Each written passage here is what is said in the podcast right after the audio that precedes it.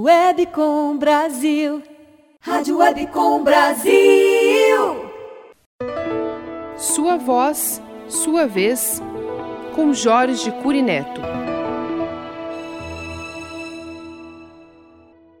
Hoje, no Sua Voz, Sua Vez, quero refletir como você consegue prestar atenção na conversa de pessoas com as quais não tem nada em comum. Consegue ser um bom ouvinte para diferentes assuntos?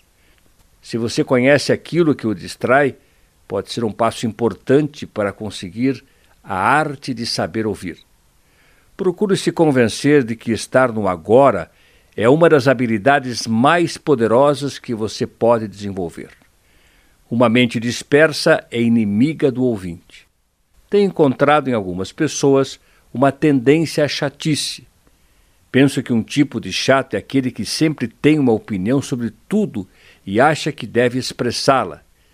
Ele acredita que o outro não é capaz de dizer tudo o que é necessário e a sua contribuição para o assunto ou para resolver o problema é fundamental e indispensável.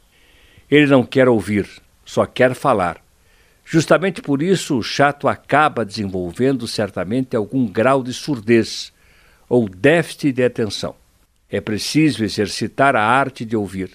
Quem não ouve não cresce, não recebe mais conhecimento, fica apenas com a bagagem que já possui e muitas vezes perde grande parte dela. Os colegas de trabalho, os familiares e os amigos não querem super-homens ou semideuses que saibam tudo o tempo todo. Todos admiram aquele que tem habilidade de facilitar a conversação e buscar soluções continuamente, com o objetivo de realmente colaborar com o conjunto e não ser a estrela do espetáculo. Por isso, qualquer relação de envolvimento e diálogo, saber ouvir é fundamental. E concluindo com as palavras do meu amigo Manolo, quem fala e não ouve é egoísta, e só sabe falar quem sabe ouvir. Reflita sobre isso. Pense e vamos crescer, aprendendo a ouvir para planejar nossa fala. Por hoje é isso. Você ouviu Sua Voz, Sua Vez, com Jorge Curineto.